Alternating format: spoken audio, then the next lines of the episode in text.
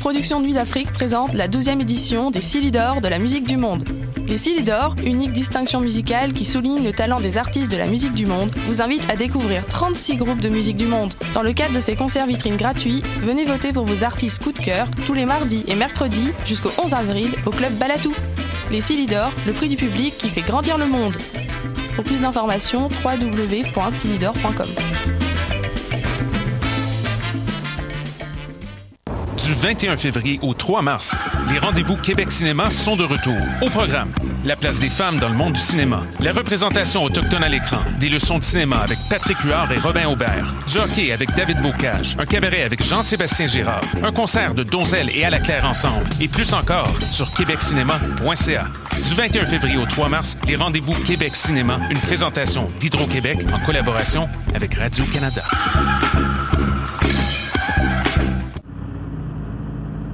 Les cornes, c'est ton rendez-vous Metal Underground sur choc.ca. Branche-toi. Tous les mardis à 20h au Théâtre Sainte-Catherine, c'est la soirée Art Machine. Venez découvrir le show le plus éclectique en ville. Humoristes, musiciens, clowns, artistes burlesques et autres what the fuck se partagent la scène du Théâtre Sainte-Catherine. Venez vivre avant de mourir. le tout est accompagné du house band The Firing Squad. 10 prix régulier, 7 prix étudiant. Le Théâtre Sainte-Catherine est situé au 264 Sainte-Catherine-S, à deux pas du métro Berry-UQAM. Les portes trouvent à 19h30, show 20h. Art Machine. Voyage au bout de la nuit, c'est ton émission d'ambiance nocturne sur le Nightlife Underground montréalais. Découvertes musicales, chroniques culturelles et idées de sortie pour divertir tes nuits urbaines. Voyage au bout de la nuit, c'est l'émission nocturne de choc.ca.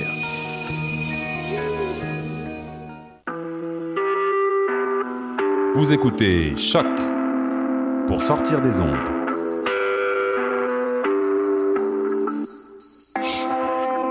Podcast, musique, découverte.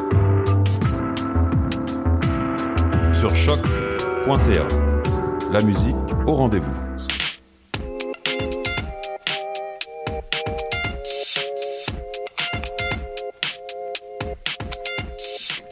L'Animal Politique, émission du 22 février 2018.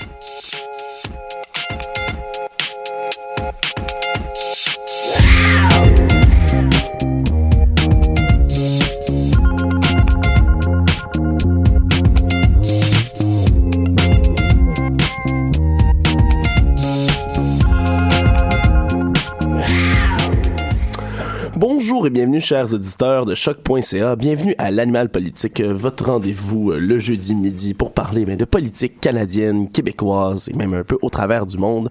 Bienvenue à tous, ici Alexandre Moranville-Ouellette, votre animateur. Je suis entouré de mes collègues habituels, Sybelle Olivier Cloutier. Bonjour. Catherine Lafortune. Hello. Nous avons également Félix Lemieux.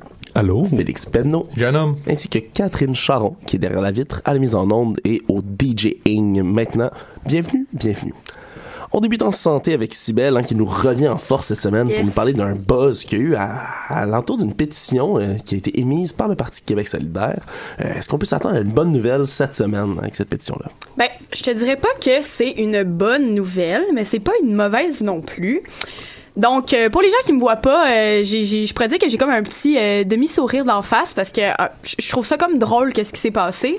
Et je suis venue vous parler de la pétition qui a circulé au sujet de Gaétan Barrette. Ah, Gaëtan Barrette. Ouais, ce cher Gaétan. Et en fait, moi, je suis souvent dans l'impression que les pétitions, ben, tu sais, les pétitions qu'on nous fait signer à Berry ou qu'on a signées, tu sais, toute notre vie, ben, j'ai souvent l'impression que ça change pas grand-chose. Je dis pas que c'est toutes les pétitions, certainement, qui n'ont pas leur poids, mais celle que je vous présente aujourd'hui, ben, comme de fait, euh, je pense pas que ça va changer grand-chose dans notre société, à part, ben, euh, susciter des discussions. Donc, euh, renvoyons Gaëtan Barrette de sa clinique. Ça, c'est le nom de la pétition qui a circulé depuis jeudi dernier sur nos réseaux sociaux. Avec un point d'exclamation. Avec un point d'exclamation. Donc, euh, on comprend très bien le message. C'est même sur le site dehorsbarrette.com, je pense. Hey, c'est ça le nom de l'adresse, hein? je vais t'en parler Ok, de cool, ça. Il y a même une marche. Hein? Non, non, mais c'est quelque Il chose. marche? Hey, je J'y arrive. Laissez-la, laissons-la parler. Calmez-vous, je, je sens la tension, je vous explique tout ça. Donc, c'est assez clair comme message. Barrette retourne chez vous.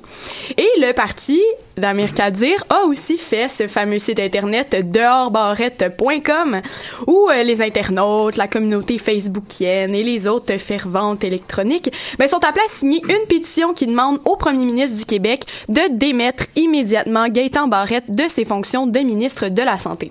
Donc, pour Kadir, il exprimait ce message-là euh, en disant que le renvoi de Gaëtan Barrette, en fait, c'était un symbole. Eh bien, un symbole de quoi? Un symbole de changement vers un système de santé en santé. Donc, c'est une façon de montrer clairement qu'il y a beaucoup de citoyens qui sont pas en amour avec le monsieur, hein? bon, bon, d'ac- d'accord, d'accord. Ça peut sembler être un bon moyen de faire pression quand même, à prime d'abord, mais si Québec solidaire fait un sondage en ligne, il a dû, ben, en faire profiter pour euh, prêcher sa paroisse un peu, non? Ah, c'est ça le plot twist. Ben oui, c'est sûr, Alex, que le parti en a profité. Mais il faut dire que ben il se cache pas non plus. Hein? Euh, Amir Kadir au départ, il savait pas que ça avait été lancé cette affaire-là. Ça vient pas de, de lui directement. Et euh, quand il a appris ça, ben il trouvait que c'était une bonne idée. Hein? Il s'est dit pourquoi pas? Et quand tu voyais ça circuler sur ta page Facebook, comme ça m'est arrivé à moi, ben t'avais le goût de participer à la pétition. Hein? Dehors, Barrette, let's go, on veut un meilleur système. Fait que là, une fois rendu sur le site, il te demande ton nom, ton code postal, ton téléphone. Ah, drôle de hasard. Hasard, ben oui. Ben pourquoi pas faire d'une pierre d'un coup? hein, C'est correct, on peut les comprendre. Et là, avec leurs 40 000 signatures du sortez-moi Barrette de là, ben ils se sont, euh, ils se sont aussi tr- trouvé des gens qui 40 pourraient... 000 infolettres de plus envoyées euh, par semaine ou quelque chose de même? Ben oui, c'est ça. Mais ils vont avoir des gens appelés en tout cas. Moi personnellement, euh, je me, j'ai signé la pétition. Hein, je suis, j'ai participé. Je dis pas que je participe à la marche, mais j'ai signé ça. Et là, euh, sont efficaces, on pourrait dire. Et en plus de ça, ben sont tellement écœurés du mano- de, des manœuvres du Parti libéral que se sont aussi créés l'événement Facebook dont je vous parlais, qui s'appelle la Grande Marche Barrette, euh, la, la Grande Marche dehors Barrette. Mais sans, fois, sans point d'exclamation cette fois, par contre. Dommage. C'est peut-être moins, euh, sont, sont moins dedans, hein, c'est super officiel. Et alors, nos marathoniens fâchés vont marcher jusqu'au bureau du premier ministre pour aller leur porter la pétition en main propre. Merci, bonsoir. Et là, quand j'ai vérifié hier, c'était 735 personnes qui voulaient participer à la marche.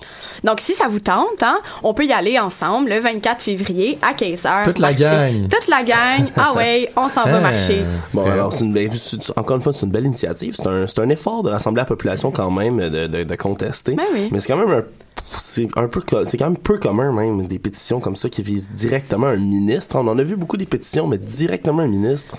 c'est Et là, rare. Allô, ça me ramène à ma question quiz. Ça faisait longtemps que j'avais pas fait, mais là j'en ai, Ah, mais yes. j'en ai juste une, ok? Ah, J'en ben, ai c'est juste correct. une, mais là j'ai C'est pas écrit. ça, Moi j'ai ça. pas écrit la réponse parce Faux. que. Ah, de, de, de Ok. d'avance. Ok, donc. Ce n'est pas la première fois que Québec solidaire utilise cette tactique de pétition. Qui avait-il tenté de faire démissionner en 2011? euh, Chacun notre tour. Allez. Eh, en 2011, Ouais. euh, moi je dis que ça devait être euh, un ministre de l'éducation de l'époque. euh, aucune idée. C'est pas nécessairement un ministre. Moi, je pense que Ah. c'est. C'est pour faire démissionner quelqu'un. Ah, c'était pas nécessairement un ministre? Non, pas nécessairement un ministre. Ah, parce que moi, j'aurais dit. Jean Charest. Jean Ouais, moi, je me suis exact. avec Charest. Ouais. Ouais, ça doit être ça. Ah, Ben bravo! ok, C'était Jean. Charest. Une Ben là, petite je- facile. J'aurais pas dû dire mon nez. Ok, j'aurais dû poser ma question autrement. là. En tout cas, à ce moment-là, là, c'était pareil 247 000 personnes qui avaient signé, donc pas mal plus de personnes qui étaient en tabarnouche. Le hein. contexte était différent, par contre, là, si je peux me. Ouais, on, approchait les- la période électorale avec toute le toute l'effervescence, l'effervescence qu'il y a eu après en 2012 aussi, on peut comprendre euh, que le Ouais, nombre qu'il y soit avait beaucoup plus de élevé. gens euh, qui étaient qui s'étaient prononcés là-dessus, évidemment. Là, là, on est quand même à 8 mois des élections. là, huit, Ouais, neuf tout de même. Là, euh, est-ce que tu peux faire un rappel pour nos auditeurs à savoir ben, qu'est-ce qui fait, que, qu'est-ce qui a provoqué la colère envers Barrette, là, autant de, autant de colère? Ben, je vous avais dit qu'il n'y avait pas de mauvaises nouvelles, mais c'est- c'est un peu un mensonge parce que, ben, ce qui a particulièrement attisé la colère de l'opposition, de Québec solidaire, la CAQ, le Parti québécois, et ben, c'est l'annonce du beau petit cadeau pour nos médecins spécialistes. Ben oui, pauvre, hein. Ça se peut pas, un salaire écœurant de même. Et aussi parce que non, détrompez-vous, une prime pour arriver à l'heure, c'est pas assez.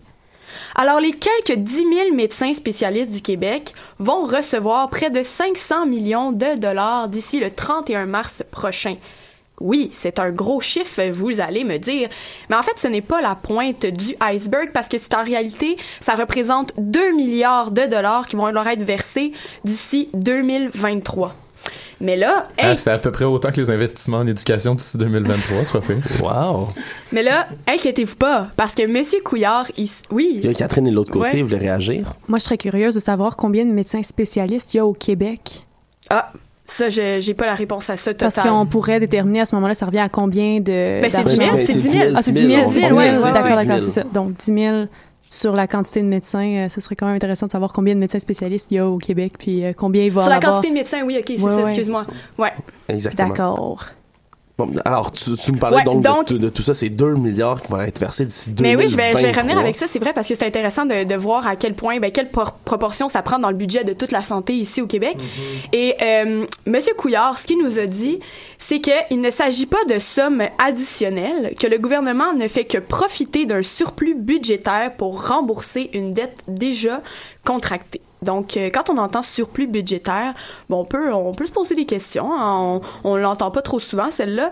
Puis, on devrait peut-être en parler ben, à nos infirmières, euh, en parler euh, aux personnes qui s'occupent des soins à domicile, euh, au CHSLD. Peut-être qu'eux aussi aimeraient ça, avoir un, un petit bonus, hein, pour pas que, tu sais, ce soit euh, les médecins qui aient tout le temps euh, les petits bonnies comme ça. Hein. Oui, puis justement, hier, les optométristes négociaient encore avec le gouvernement pour essayer d'avoir un accord par rapport à la RAMQ. Leur rémunération en ce moment, ils disent que ça leur fait perdre de l'argent quand ils reçoivent une rémunération de la RAMQ. Ils Ouais. parlent même de sortir de la régie de Oui, l'assurance en fait, maladie. ils l'ont annoncé, Ouais. puis le 10 mars prochain, ça va entrer en vigueur s'il n'y a pas d'autres Mais de, ententes. de ce que j'ai entendu, c'est de quoi qui fait, pas qui fait rage, mais qui est vraiment dans les débats depuis plusieurs années. Ma, ma mère est opticienne Ouais. et euh, travaille dans le milieu. Il dit que vraiment, euh, ça cause problème, selon les optométristes, de euh, y- faire l'opération en tant que telle, faire euh, les, ce que- ce qu'on leur demande, leur apporte à peu près rien. Ouais.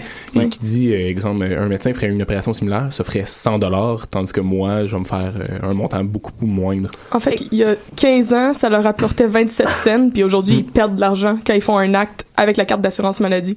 Ouais, exactement. c'est- pas juste au niveau des chirurgies, c'est au niveau de tous les rendez-vous aussi, euh, tout Mhm. ce qui est euh, Parce que ça, évaluation. ça touche pas les spécialistes, c'est vraiment les optos qui font juste les examens de routine. Fait que les dès qu'il y a quelqu'un de 65 ans et plus qui rentre, ils font bon ben, on va perdre 27 cents Ouais. au moins. C'est quand même assez scandaleux pour eux. là. Je comprends leur- la réaction Ouais. qu'ils ont de vouloir euh, se retirer de tout ça. Surtout si ben ils, ils cherchent à avoir de l'argent depuis des années. Puis là, d'un coup, il y a 2 milliards qui s'en vont aux médecins spécialistes qui font déjà autant d'argent. Euh, je comprends Ben, ça l'a leur fait, de, ça l'a fait jaser là, puis euh, Ouais, ça ça. l'a rallié vraiment toutes les parties de l'opposition qui sont contre ça. là. Mais il y avait, on- si je peux me permettre, Visite, avant, avant que tu continues, Sybelle, il y avait beaucoup de lettres ouvertes de la part de certains médecins spécialistes et d'étudiants en médecine. Je sais pas si vous l'avez vu, Ils je ont crois que c'est dans le devoir. ils voulaient pas leur, euh, leur prime supplémentaire ou quelque Ouais, chose comme c'est- ça. ben, hein, ouais, là ouais. encore, je ne vais pas parler au nom des médecins, mais de, de ce que j'ai lu, il y avait beaucoup de, il y a eu beaucoup de personnes qui disaient justement, qui dénonçaient l'augmentation et qui étaient eux-mêmes euh, médecins spécialistes. Ben, Ouais, justement, mais, ben, d'ailleurs, c'est- ouais, ça. mais je pense que c'est ma prochaine question par rapport à ça, Euh, parce qu'on n'entend pas beaucoup les médecins réagir dans ce dans, dans ce Non, genre de situation-là. Puis souvent, c'est même pas parce qu'ils sont pas d'accord. Il y a des élèves justement qui ont l'occasion de réagir, mais euh, souvent quand t'es dans l'ordre professionnel, les médecins, on a souvent entendu parler de l'omerta hein, qui qui est dans ce milieu-là. Oui. Alors, euh, y a-tu quand même des, médecins qui ont réussi à sortir puis à réagir à cette Ouais. situation-là? Ben, dernièrement, euh, c'est c'est Yves Lamontagne, qui est en fait l'ex-président du Collège des médecins, qui s'est exprimé à ce sujet-là. Euh, ben, en fait, il s'est exprimé hier au Journal de Montréal. Et euh, il disait que il y a certains médecins qui sont qui se retrouvent en fait à être mal à l'aise avec ces ententes-là. Puis il y a certains d'entre eux qui se sont prononcés publiquement, qui ont écrit des lettres, qui ont répondu aussi au public, ben pour exprimer leur désaccord. Et parce que euh, le problème, c'est que de plus en plus, c'est l'image des médecins qui est affectée avec avec tout ça. Euh, on, on, peut développer certains préjugés envers eux quand non, c'est pas nécessairement euh, chaque médecin individuellement qui euh, est la cause de ça et qui est en accord avec ça non plus. Il y a le- il y, en a il y en a qui réalisent dans le fond l'injustice qu'on peut avoir par rapport à ça. Et finalement, pour conclure, ben, c'est bien beau ce projet de pétition-là, mais pour que le ministre soit démis de ses fonctions, ben, il faut que ce soit Philippe Couillard qui décide de le mettre dehors, puis c'est pas sur le point d'arriver. Alors, comme j'ai mentionné plus tôt, une pétition, euh, c'est encore une pétition qui n'aura pas son poids. Donc, euh, voilà. Ben, merci beaucoup, Sybelle. Merci.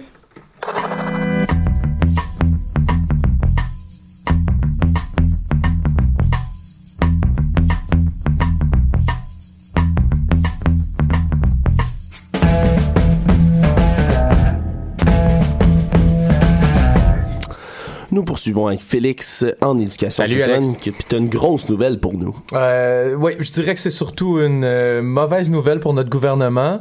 Ça fait une couple de semaines, tu nous fais des bonnes nouvelles, Oui, alors ça... oui, Retour de balance. Exactement. Je, ben, c'est, effectivement, c'est, j'ai décidé d'être un peu plus, euh, d'être un peu plus intransigeant cette semaine, mais c'est surtout une mauvaise nouvelle pour notre gouvernement, Alex, ou pour le prochain, hein, parce que là, ici, on parle de perspectives d'avenir. Hein. Je me suis intéressé euh, aux promesses de certains partis, euh, des promesses électorales de certains partis en éducation ces dernières semaines. Hein, la CAQ, les libéraux, Québec solidaire, qui parlaient d'abolir le privé.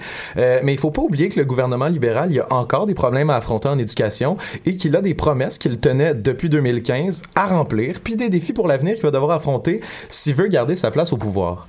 Euh, pour pouvoir dire qu'il a bien respecté ses promesses. Et l'un de ces problèmes-là, euh, eh ben, c'est la pénurie d'enseignants primaires et secondaires qu'on décrit depuis à peu près euh, la semaine dernière dans les médias. Écoute, le programme d'enseignement, en fait, les programmes d'enseignement à l'université n'atteignent plus le seuil de contingentement. Ça, ça veut dire qu'ils n'ont jamais leur, leur, leur programme plein. Ils refusent pas des inscriptions, genre, euh, parce qu'il y, a- il y a plus assez de gens qui s'inscrivent et qu'il y a beaucoup de nouveaux enseignants euh, qui se réorientent ou juste lâchent, lâchent leur job après cinq ans dans le milieu.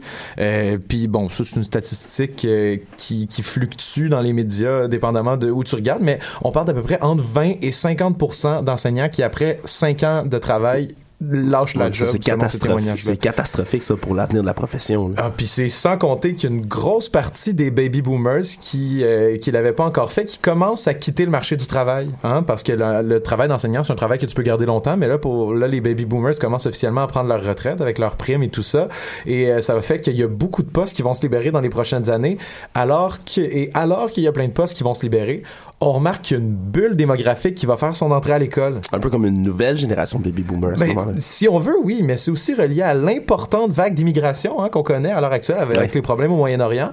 Et c'est donc difficile de dire à date si ça va être aussi important, mettons, qu'il y a 50 ans dans le cas des, baby boomers. Mais déjà, en chiffres, euh, on a prévu que dans les 11 prochaines années, il allait y avoir plus de 100 000 nouveaux élèves qui vont s'ajouter au réseau scolaire. 100 000, c'est beaucoup d'élèves, C'est beaucoup Puis tu d'élèves. me dis à ce moment-là qu'on a de moins en moins de professeurs, donc le ratio va être... de euh, moins en moins de professeurs, hein, puis ça c'est pour un paquet de raisons hein, qui ont été élucidées dans les médias par des acteurs de l'éducation. Euh, bon, ben là, il y a la logique quand même. D'abord, ça fait des années qu'on dit que, que l'éducation va mal, que les écoles sont en ruine. Fait que euh, parle-moi d'une bonne pub pour ceux qui voudraient étudier euh, pour travailler dans ce milieu-là. Rajoute à ça que les mesures d'austérité des dernières années ont pu avoir un effet assez dissuasif sur les futurs enseignants ou sur ceux qui entraient déjà dans la profession. Hein. Tu, tu te rappelles, hein, il y a deux ans à peine, on coupait des postes à la pelletée, on fusionnait des classes, on mettait dehors des spécialistes euh, qui pouvaient aider les élèves en difficulté. On réduisait le financement pour le matériel scolaire.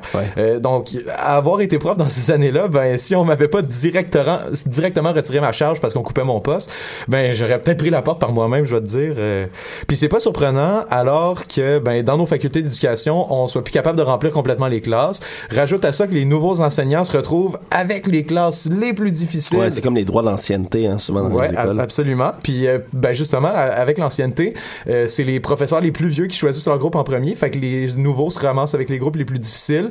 Puis c'est décourageant quand durant tes premières années de carrière, tu te retrouves avec tous les élèves qui ont des troubles de comportement, d'opposition, d'apprentissage. Fait que c'est un baptême de feu assez rude, mettons. Puis en Euh, plus, ajoute à tout ça que les stages, puis ils ont à peu près quatre stages à faire ouais, ils ont quatre en stages, en fait. enseignement, ils ne sont jamais rémunérés. en ce moment, on travaille à, les l'école. rémun- à Ouais, rémunérer le sais. quatrième, le dernier, mais c'est Ouais, c'est- c'est insuffisant. c'est un, un débat depuis longtemps. Mm-hmm, Pendant ce temps-là, on donne 2 milliards de, à- de dollars à, à la santé. Ah, effectivement. Tu vois bien? Moi, j'ai une petite question pour toi. Ouais. Est-ce que tu sais où est-ce que ça va se représenter principalement ce boom démo- démographique-là? Est-ce que ça va être simplement dans les grandes régions? Est-ce que à l'extérieur des euh, îles de, de- des îles de Montréal, de l'île de Montréal, îles, il va y avoir euh, Tu mets le doigt sur quelque chose d'important, Ouais, Kat, ouais. parce qu'effectivement, on parle d'une hausse de, mettons, euh, 10 à 14% euh, de la population des élèves dans, au primaire, puis au secondaire, puis au préscolaire aussi, euh, dans, mettons, l'ensemble du Québec. Mais sur l'île de Montréal, on parle d'une hausse de 29% de la population étudiante.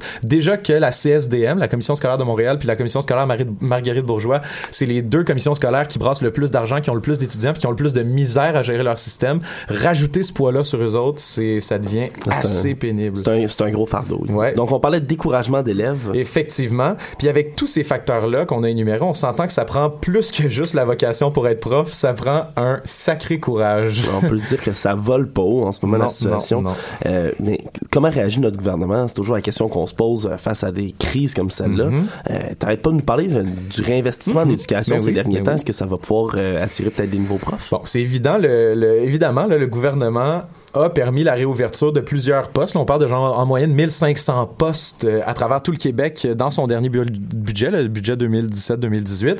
Euh, le problème serait peut-être que ce ne sont pas des postes à charge complète, puis qu'ils ont des tout petites enveloppes salariales rattachées à, eux.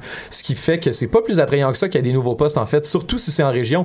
Il y a moins de spécialistes en région, par exemple. Puis si on voudrait qu'ils se déplacent, on leur offre même pas une job complète, on leur offre un, travail à temps partiel. Donc, c'est difficile de combler ces nouveaux postes-là parce qu'ils sont pas du tout attrayants parce que l'argent qui a été ré- réinvesti est substantiel, oui, mais insuffisant. Puis il y a deux ou trois mois, je m'entretenais pour un article avec le président de la Fédération autonome de l'enseignement, Sylvain Mallette. La Fédération autonome de l'enseignement, c'est genre le plus gros syndicat des profs au Québec. Là. Puis il me disait qu'une des façons de revaloriser la profession, ce serait d'augmenter le salaire. Bon, c'est sûr que lui, c'est un syndicaliste. On s'entend Ouais. que ce serait bizarre de pas trouver ce, ce discours-là dans sa bouche. Mais j'ai cherché un peu, puis j'ai appris qu'en 2016, après que l'Ontario ait augmenté le salaire des professeurs de genre 18 000 par année ou quelque chose de même, Sébastien Prou avait écarté cette idée-là quand on lui a posé la question en entrevue parce qu'il disait que ça déchirerait le tissu social puis que le gouvernement avait pas les moyens. Mais là, justement, c'est bizarre qu'on remarque deux ans plus tard qu'on redonne énormément d'argent En aux disant qu'ils ont un surplus Ouais, budgétaire. exact, Oh, on a un exact, surplus, puis ils sont 10 000. Hey, c'est- Donc, Je suis- euh, on est fâché à l'émission aujourd'hui. Ben, Mais les médecins, c'est le tissu de notre société. Il Ouais, faut ouais, juste. ben, écoute, on je- veut pas le il- déchirer. Ils jouent avec des tissus, par exemple. J'ai lu à quelque part qu'il faisait maintenant partie du 0,21% de la société québécoise ou quelque Ah. chose de même. Ben, bref, euh, c'est ça. C'est Ben- juste, euh, c'est juste dire que cet argent-là aurait pu aussi aller euh, du côté d'une profession qui en a besoin. Bref. Fait que là, je résume, on s'en vient avec de moins en moins d'enseignants. Mhm. Euh, les moyens sont pas attrayants Non. pour en attirer plus. On va avoir de plus en plus d'élèves dans tous les cas. Euh, Est-ce qu'on peut se fier à d'autres personnes que le gouvernement pour régler ce genre de problème-là à ce moment-là? Euh, quand même, quand même, parce que récemment, la, la CSDM, la Commission scolaire de Montréal, s'est entendue avec l'Université de Montréal pour que la faculté d'éducation restructure son programme pour donner plus de cours du soir. Et ça, c'est pour que les étudiants puissent faire de la suppléance pendant le jour. Donc, les Ah. étudiants en enseignement. Donc, euh, c'est difficile encore de prévoir comment la faculté d'éducation va jongler avec ça parce que c'est quand même assez compliqué de remodeler un horaire pour qu'il se passe majoritairement sur les cours du soir, hein, entre Ouais. euh, 6 puis 9 heures. Euh, mais n'empêche, c'est une bonne façon de former des étudiants à bien enseigner par la suite. Ça va combler des postes dans les commissions scolaires qui en ont le plus besoin, puis ça donne de l'expérience. Mais on peut quand même mettre en garde les, les autres facultés d'éducation qui seraient tentées d'imiter l'Université de Montréal, euh, parce que l'université, hein, on le rappelle, ne devrait pas nécessairement être au service du marché du travail non plus. Surtout s'ils ne sont pas rémunérés à ce moment-là. Dans leur stage. ouais. Merci beaucoup, Catherine. Quelle surprise musicale as-tu pour nous Ben, aujourd'hui? Cette fois-ci, euh, j'ai pris les bons conseils de notre euh, cher euh, directeur de la programmation, Paul Charpentier. Ben voyons donc. Ben oui. Puis il m'a dit qu'il y avait une belle découverte pour nous cette semaine. Donc on va écouter, euh, et écoutez bien ce nom-là, Kwanang Bin. Donc un groupe américain avec Merci, la Paul. pièce, avec la pièce Friday Morning.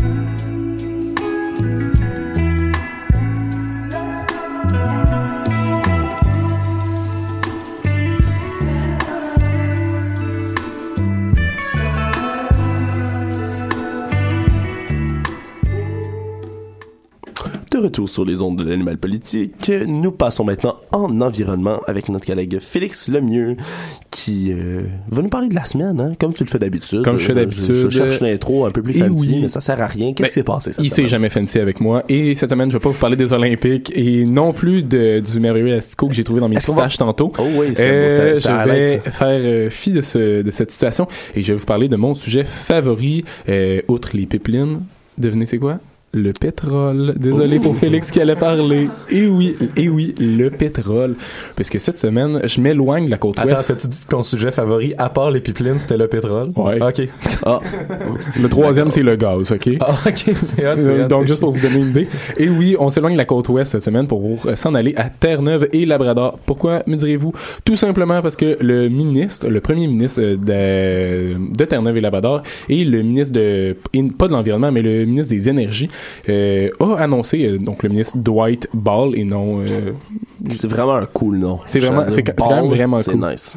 Euh, donc, euh, pour revenir euh, à Dwight Ball, euh, il a annoncé cette semaine en compagnie de plusieurs euh, magnats, si, si vous me permettez le terme, de l'industrie pétrolière de la région pour annoncer euh, un superbe plan qui s'appelle A Way Forward on Oil and Gas Advance 2030. Donc, T'étais pas de le dire en anglais. mais hein? j'ai, dit que j'allais me planter, je voulais pas prendre de chance. On Et- dirait le nom d'un vieux film de Pokémon. à vous, hein? Ça serait génial. et là, je vais essayer de ne pas rire pendant que les deux autres rient à côté de moi. Et, euh, et oui, le plan, c'est vraiment un plan fantastique qui vise à rendre le, territoire de la province compétitif sur le plan international euh, sur le pétrole. Donc, c'est un beau document de 23 pages. Euh, je suis allé consulter le document, je l'ai lu pas mal en entier.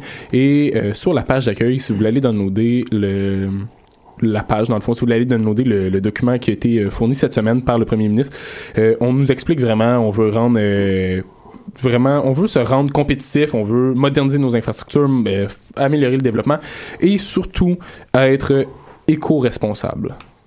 Et c'est probablement une des seules mentions de l'environnement dans tout le document. Et j'ai cherché. Le Devoir a fait aussi ses recherches et ne semble pas avoir trouvé euh, grand-chose non plus. donc, il est écrit qu'ils veulent être éco-responsables, mais il n'y a absolument aucune mesure. Puis ils veulent faire plus de pétrole? plus de pétrole. Et vraiment, euh, le document, euh, sans, sans vraiment rentrer dans les détails, m'a quand même frappé pour euh, vraiment son... Il se pointait vraiment en direction des euh, stakeholders, donc des actionnaires et non euh, de l'environnement. C'était vraiment focusé. Ça me faisait vraiment penser à un document fourni par une compagnie, donc par un gouvernement. Donc, euh, malheureusement, le plan veut se concentrer vraiment, comme je disais, sur la modernisation, mais aussi sur l'encadrement de l'exploitation des énergies fossiles, et ça sur plusieurs temps. Donc, on a euh, à moyen terme, à court terme et à long terme. Vous vous dites, c'est quoi court terme? C'est 24 mois. Donc, pour eux, 24 mois, ils ont des objectifs. Après, on y va avec 2022 et 2030. Donc, euh, d'ici 2022, euh, même pas d'ici euh, d'ici 2020, on veut euh, vraiment, comme je disais tantôt, c'est vraiment les choses de base d'améliorer euh, les infrastructures, mais revoir aussi toute la structure des, euh, des autorisations, voir comment qu'on qu'on appuie les projets, voir est-ce qu'on va permettre certains projets d'aller de l'avant. Et là, malheureusement, ça ne semble pas aller du côté de l'environnement, puisqu'on a annoncé dans le document que plusieurs, plusieurs dizaines de sites pourraient être approuvés vraiment, vraiment très bientôt. Et là, pour, pour aller C'est- en... C'est des sites qui doivent être maritimes, j'imagine, parce Et que je vois pas à- où, où serait sinon les gisements de pétrole. Et oui, tout est dans l'eau et c'est un de leurs arguments puisqu'ils disent que leur territoire maritime, euh, qui à date est exploité même pas à 7% si je me fie, euh, si je veux pas me tromper au document, mais qui dit que c'est plus grand que le golfe du Mexique. Donc pour ceux qui se demandent c'est grand comment le golfe du Mexique, c'est 1,6 million de kilomètres carrés et eux seraient à, à peu près 1,5 fois cette taille-là. Donc ceux qui sont très très bons en maths font le calcul rapide, c'est 2,4 millions de kilomètres carrés qui est vraiment immense comme territoire qui voudrait vraiment euh, exploiter le pétrole et le gaz. Donc, on y va complètement euh, dans une autre direction. Et un de leurs arguments, c'est puisqu'aux États-Unis, euh, les données américaines exp- ex- exposent vraiment que vu qu'on va vers les énergies renouvelables, c'est le moment d'aller vers le pétrole et le gaz pour se mettre vraiment en compétition avec les autres pays. C'est quoi cet argument-là? Je suis pas je- sûr de, de comprendre je la logique je économique niaise même pas, ça. vu que le, le coût des infrastructures baisse, le coût d'exploitation est moindre maintenant, vu qu'on a des meilleures techniques et Ah. qu'on va beaucoup plus vers euh, les énergies renouvelables qui, selon les données américaines, représentent à peu près 25% euh, des énergies. Là, je sais pas si les données euh, fournies par le document vraiment juste des États-Unis ou d'autres. En tout cas, on veut se placer en meilleure position, on veut faire de l'argent et euh, ils ont annoncé avoir fait, euh, depuis 1997, à peu près 2 milliards de barils de pétrole. Et ceux qui se souviennent, euh, par contre, c'est à peu près la quantité qu'on vise d'ici 2000, euh, d'ici 2040 par l'Alberta par année. Mais là, tu, tu parles de l'Alberta, là. Là, moi, je, veux quand même, tu m'avais promis mon résumé. La saga Alberta versus Colombie-Britannique, oui. le combat du siècle. Et oui, pour citer mon émission favorite, tu veux le savoir. Euh, et oui, c'est euh, round 3 de, de la saga qui se passe. Donc, on a vraiment plusieurs choses qui se passent. Premièrement, euh, je vous avais parlé, le pipeline allait se construire jusqu'à Barnaby, qui est une euh, banlieue de Vancouver. Donc, euh, vraiment, elle allait commencer à construire là. Et cette semaine, l'Office national de l'énergie a dit, et oui, on permet euh, à... euh, Kinder Morgan, qui est la compagnie qui veut construire Trans Mountain, s'est dit OK, on va le faire. Vous, je vous donne l'autorisation, vous pouvez construire. Vous gagnez parce qu'il y avait un litige qui les opposait, comme quoi euh, la compagnie aurait le droit de déroger de certains règlements municipaux euh, et de construire parce que selon l'Office national de l'énergie, euh, la ville aurait agi en mauvaise foi et aurait essayé de bloquer le pipeline. Donc donne raison à Kinder Morgan pour construire peu importe malgré les les règlements municipaux. Et là, Burnaby a dit cette semaine, et non, nous, nous allons porter euh, cette décision en appel à la Cour fédérale. Et par la suite, après, ça le ça continue à dégénérer un peu. Euh, on a la province en tant que telle, la Colombie-Britannique, qui continue à dire, nous aussi, on va porter la décision en appel. Et pour ceux qui se souviennent, la semaine passée, le gouvernement fédéral avait dit, vous ne faites pas ça, vous ne vous mettez pas à travers de notre chemin. Et malheureusement, et ça continue puisque euh, il y a eu un embargo de vin, pour ceux qui se souviennent. Et là, euh, la Colombie-Britannique conteste aussi de façon légale l'embargo de vin, disant que ça ne respecte pas l'accord de libre-échange entre les provinces canadiennes, en disant, vous avez pas droit. Donc, le ton monte de plus en plus entre ces deux provinces et le gouvernement fédéral. Je ne sais pas jusqu'où ça va aller. Probablement que je vais vous en parler aussi la semaine prochaine. Donc, ça se poursuit à mon, ben, à mon grand bonheur. la, Colombie-Britannique, la Colombie-Britannique, là, elle tient euh, sa position. Là, Elle tient sa position. C'est une des promesses. C'est une des promesses sur euh, John Organ, qui est le premier ministre de la Colombie-Britannique, qui a fait durant les élections cet été et qui là, Très écologique. hein, qui est très écologique, Ouais, ouais. qui s'est aussi euh, qui a aussi misé là-dessus pour son élection et qui aurait peut-être favorisé donc beaucoup beaucoup d'opposition en Colombie-Britannique sur la question. Parlez-moi de ça, un politicien qui, Qui se respecte ses promesses. Merci beaucoup, Félix.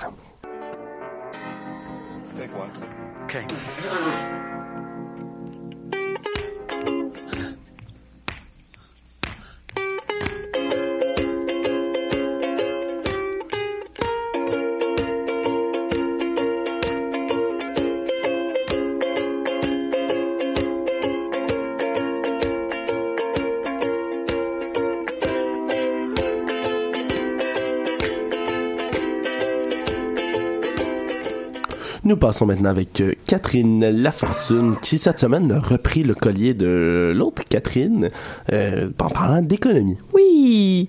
Et cette semaine, je vous parle d'économie d'occasion. Je Oh. sais pas si vous avez vu passer Kijiji a fait paraître un rapport et semble-t-il que Montréal est un gros leader en matière de vieilles affaires. On aime beaucoup les affaires de seconde main et on fait beaucoup de commerce de seconde main. C'est le quatrième rapport que Kijiji a fait paraître là-dessus en collaboration avec l'UCAM. Puis là, juste pour bien comprendre, l'économie de seconde main, c'est quoi? C'est-tu de la vente d'objets usagés comme fait Kijiji? J'imagine que ça doit se concentrer là-dessus. Là. Tu parles de Kijiji. euh. Oui, ben, c'est ça en partie, mais ça peut aussi être des objets neufs. Ça se limite pas aux objets usagés. Et ça peut être des choses qu'on échange, ça peut être des choses qu'on se vend entre nous, du troc avec ta patente, du troc avec ton ami, une chose que tu vends sur Kijiji, une chose qui est vendue par un commerce qui vend des choses usagées. Bref, c'est très, très large. Ça englobe même les réseaux sociaux, beaucoup de choses. Et ça comprend 1,34 du PIB total du Canada. Un 34 1,34 Ah, voilà. oui, pardon. Ce qui est environ 28,5 milliards de dollars en 2017. C'est pas une petite entreprise, on peut Non, dire. quand même. Puis ça, on se demande peut-être qu'est-ce que ça a de politique? Eh bien, ce qu'il y a de politique, tout est politique, puis il y a de l'argent qui est brassé là-dedans. Donc, je me suis demandé comment notre gouvernement gère ça. Est-ce qu'il y a des lois qui encadrent ça? Disons que Gisèle échange une boîte de Raisin Bran contre un Ford Escape. Y a-t-il quelqu'un qui peut la protéger là-dedans? Bien, l'Office de la protection du consommateur ne nous protège pas en la matière. Il n'encadre pas les transactions qui sont faites entre deux particuliers. Euh, ben, J'imagine quand même que comme n'importe quel autre type de commerce, il doit bien avoir une loi quelque part qui s'y applique. là. Ça doit pas être la jungle euh, complète. Quand même, Non? Pas complètement, parce que la police peut nous aider quand on est victime de fraude.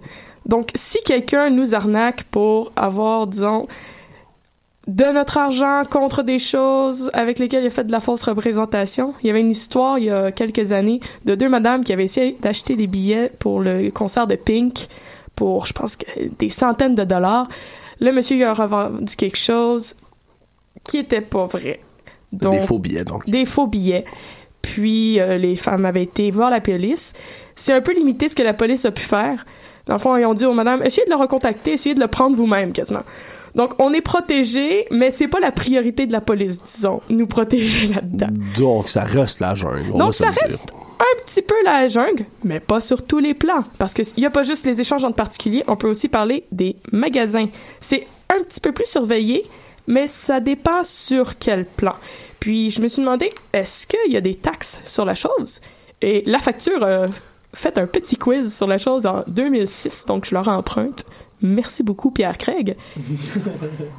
Est-ce que, vrai ou faux, au Québec, le propriétaire d'une friperie n'a pas le droit de faire payer la TPS et la TVQ à ses clients parce qu'il leur vend des vêtements usagés? Moi, je... est-ce qu'il faut répondre? Ouais. Moi, je dis faux. Mais C'est un, un commerce. J'imagine qu'ils doivent quand même appliquer des taxes. Je vais aller dans l'autre sens, je vais dire vrai. Ouh, polémiste. Donc, ça n'a rien à voir avec les vêtements usagés. Hourra! La loi, ce que ça dit, c'est que toute entreprise dont le chiffre d'affaires dépasse les 30 000 par année doit faire payer la TPS et la TVQ à ses clients. Mais ça sonne peut-être une cloche. Est-ce qu'il y a des endroits où est-ce qu'on paye la TPS et d'autres où est-ce qu'on paye pas la TPS, TVQ? Eh bien oui, parce qu'il y a des endroits comme Renaissance qui sont des organismes à but non lucratif. Donc là-bas, on paye pas la taxe. Puis ça, je me suis demandé, j'ai fait ah, mais il me semble que j'ai pas payé la taxe la dernière fois que j'étais allé là. Eh bien, c'est parce que eux sont à but non lucratif et d'autres places comme le Village des Valeurs ou FAB sont des organismes à but non lucratif qui font plus que euh, 30 000 par année. Donc, ils nous chargent les taxes. Donc, on est protégé sur certains aspects aussi pour les magasins si on veut continuer là-dessus.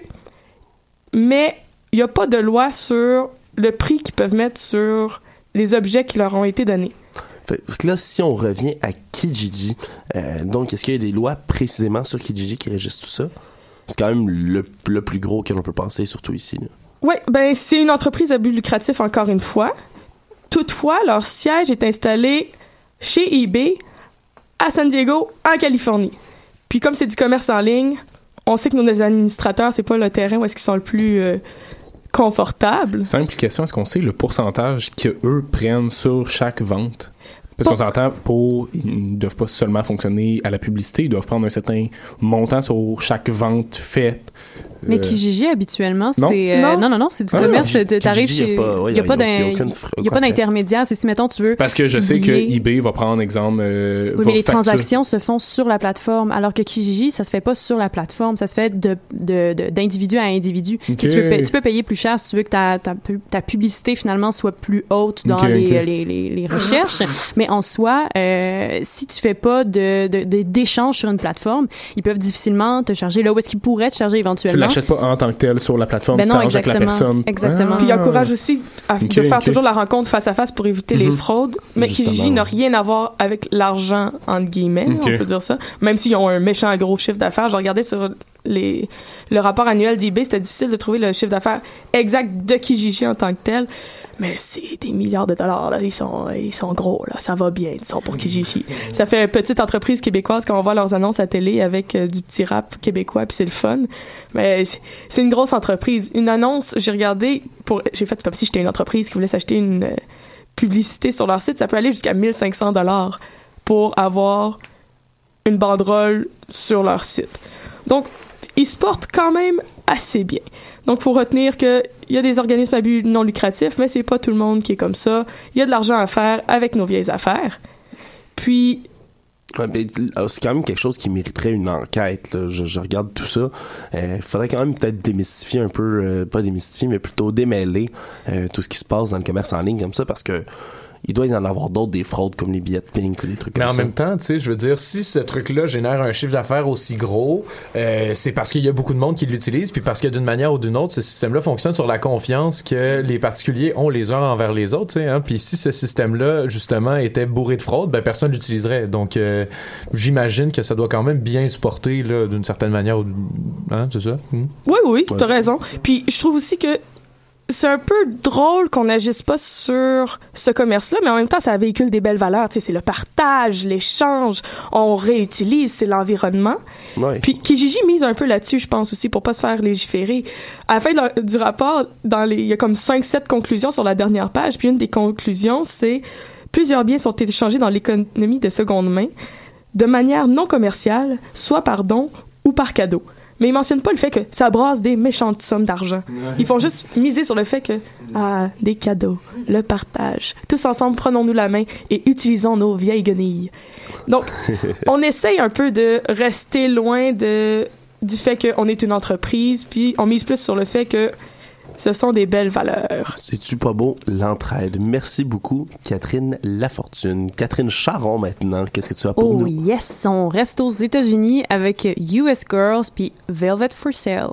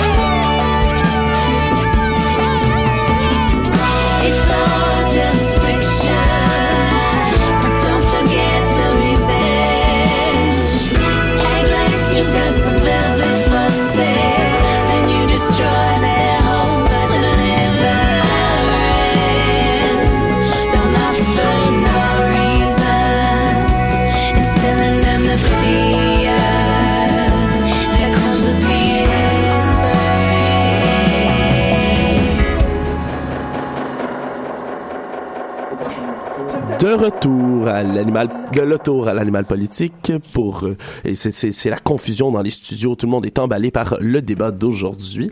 Un débat que- qui est dans la thématique des Olympiques, hein, qui nous suit, euh, euh, de, de, de- ces temps-ci. Vraiment, ça se termine quand, Félix? Euh, ça, techniquement, ça se finit demain ou ce soir selon où est-ce qu'on se situe sur Terre. Et dimanche, par contre, la dernière compétition, c'est le dernier match de finale qui est opposant les hommes, qui, je crois que c'est Canada-Russie, si je me trompe pas. Oh, eh bien, nous suivrons cela. Mais moi, j'en arrive avec un débat. Je vais être un peu pessi- pas pessimiste, mais un peu critique plutôt envers les Olympiques cette semaine. En parlant de- des Olympiques, du patriotisme qui en dégage, mais également de l'hypocrisie. Je sais pas si vous vous connaissez, mais moi j'en ai des proches dans mon entourage du monde qui toute l'année vont chialer contre le gouvernement fédéral, vont chialer contre le Canada, vont dire qu'ils se sentent pas représentés, puis du d'un jour à l'autre, Team Canada est au hockey, ils se peignent sur la face en rouge et blanc, puis c'est les plus fiers d'être au Canada qu'il n'y a pas. Ben, je pense que c'est deux choses différentes. Là. La fierté de nos athlètes, puis la fierté d'un gouvernement, c'est pas exactement le même, euh, le même challenge, non? Non, définitivement. Non, Mais d'accord. souvent, j'ai l'impression que ça se blende, moi, euh, particulièrement lors de... Tu sais, on- en ce moment, là, on remarque effectivement que si ce n'était pas de Félix qui talonne le gouvernement fédéral euh, sur les pipelines puis ces affaires-là, ben, euh, effectivement, dans les médias en ce moment...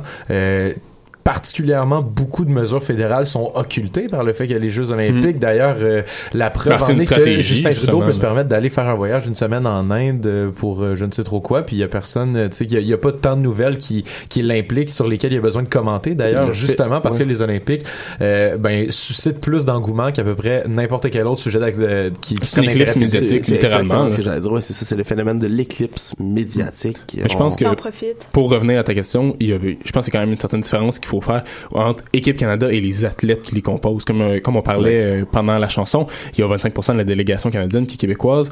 Les personnes qui vont peut-être critiquer le gouvernement fédéral, là, encore là, c'est complètement une autre chose. Vont peut-être, c'est exemple, les personnes vont vouloir écouter les Olympiques, vont aimer les Olympiques. C'est peut-être soit pour le sport en tant que tel ou pour les athlètes qui le représentent sans valoriser forcément un esprit, un esprit canadien en tant que tel. Oui, mais on peut parler, puis tantôt c'est Catherine qui en discutait pendant la pause, là, je parle du Canada, mais est-ce que vous pensez pas qu'il y a une, peut-être une hypocrisie au niveau de certains pays, là, ça, une des rares fois, on a la Corée du Nord, hein, quand même, qui est là aux Olympiques, puis tu parlais, c'est la petite chorégraphie, Catherine? Ouais, ben moi ça m'a euh, ça m'a fasciné de voir euh, toutes ces personnes, euh, toutes ces jeunes femmes qui faisaient la même chorégraphie de façon hyper synchronisée. J'avais un certain malaise presque à regarder ça parce Ouais, que je me disais c'est pas c'est pas foncièrement parce que ou, bon, en Mhm. même temps je connais pas leurs intentions mais de mon Pas point de vue de nord-américaine euh, euh, dans la- la- le, beau- le beau occidental, ben je voyais ça puis je me disais oh là là comme c'est un petit peu euh, spécial de voir c'est un, un régime qui va contraindre ses- sa population à faire ce genre de chorégraphie là puis je pense que j'étais pas la seule à avoir cette réaction là parce que si on regardait les Ben. gens qui étaient dans les estrades tout le monde avait un les un- autres un pays n'envoient de pas des cheerleaders, tu sais. Ben euh, non, c'est sûr. Mais en même temps, c'est un super beau geste diplomatique qui a été fait. Mhm. Les Ben, deux en- Corées qui mais- marchent mais ensemble. Moi, j'aimerais ça Ouais. revenir là-dessus, Ouais. d'ailleurs. Ben, ben, Euh, rapidement, c'est c'est que les... non, mais rapidement, c'est... Je m'excuse. Euh, rapidement, c'est ce qui était intéressant de voir, c'est que les deux Corées ont décidé ensemble de euh, marcher puis ouvrir les Olympiques ensemble. Ils ont décidé de mettre une euh, équipe de hockey euh, commune. Tu sais, c'est- plein de petits gestes qui peuvent paraître anodins, mais ça fait combien d'années que ces, ces deux pays-là sont en guerre? Puis là, je sais bien que c'est- dans le cadre d'un un événement sportif, c'est très euh, corporatif jusqu'à un certain point, mais il y a quand même un pas en avant qui est fait. Et là, moi, je vais être, avant de lancer Félix sur le Parce sujet, là, bon. je, je tiens, je tiens sa laisse euh, très fort en ce moment.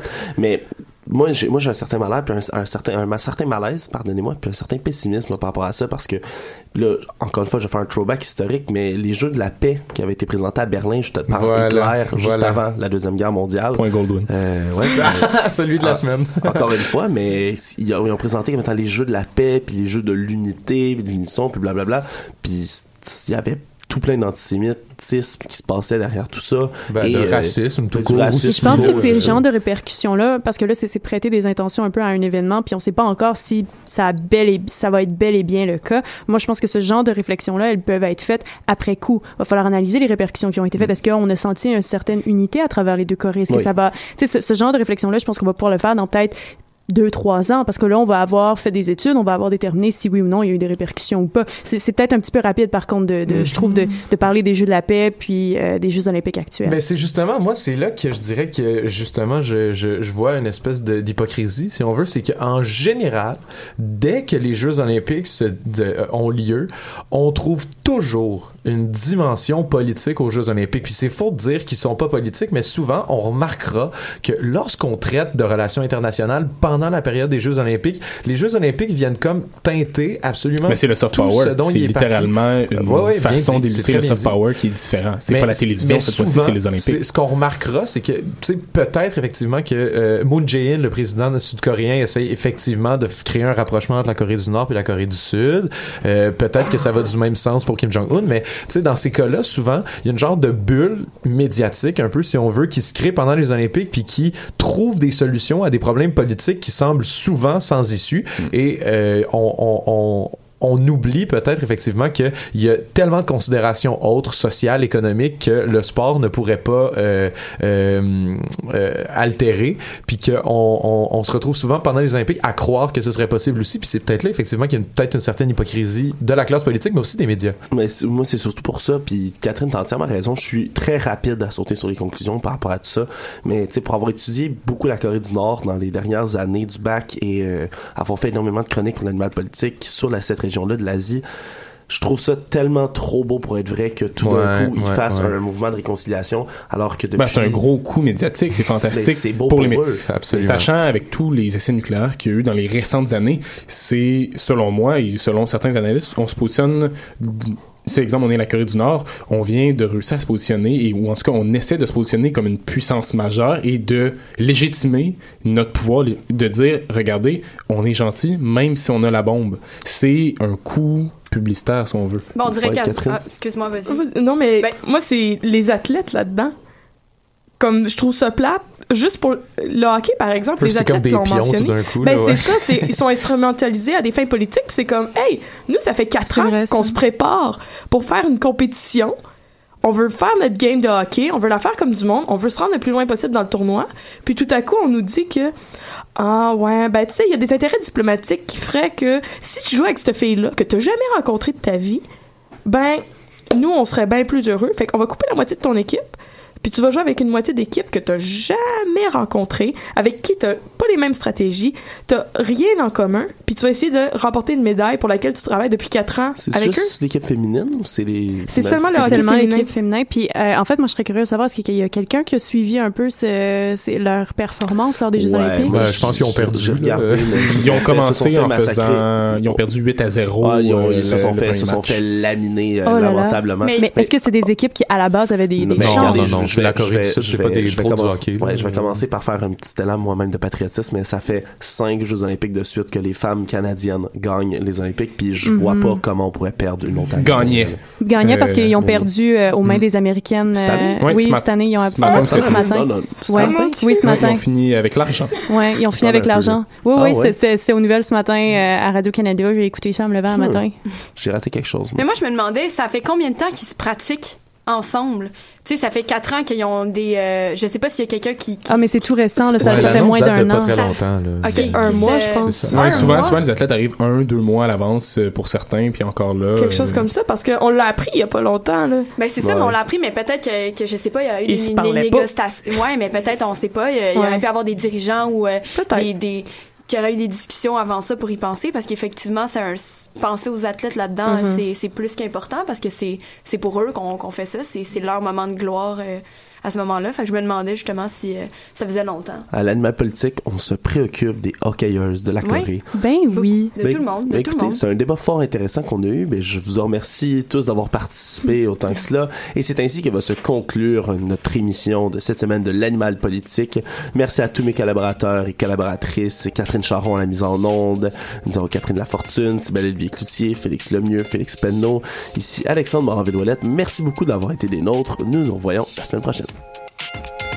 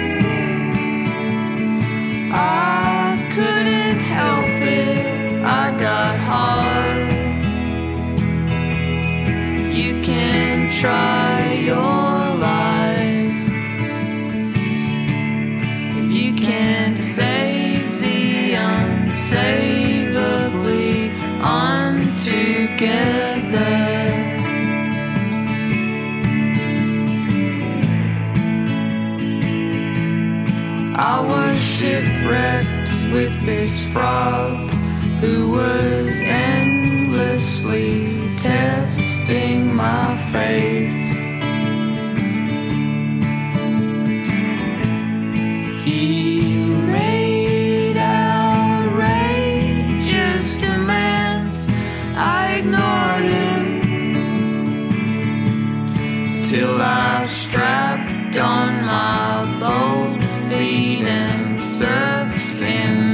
shore.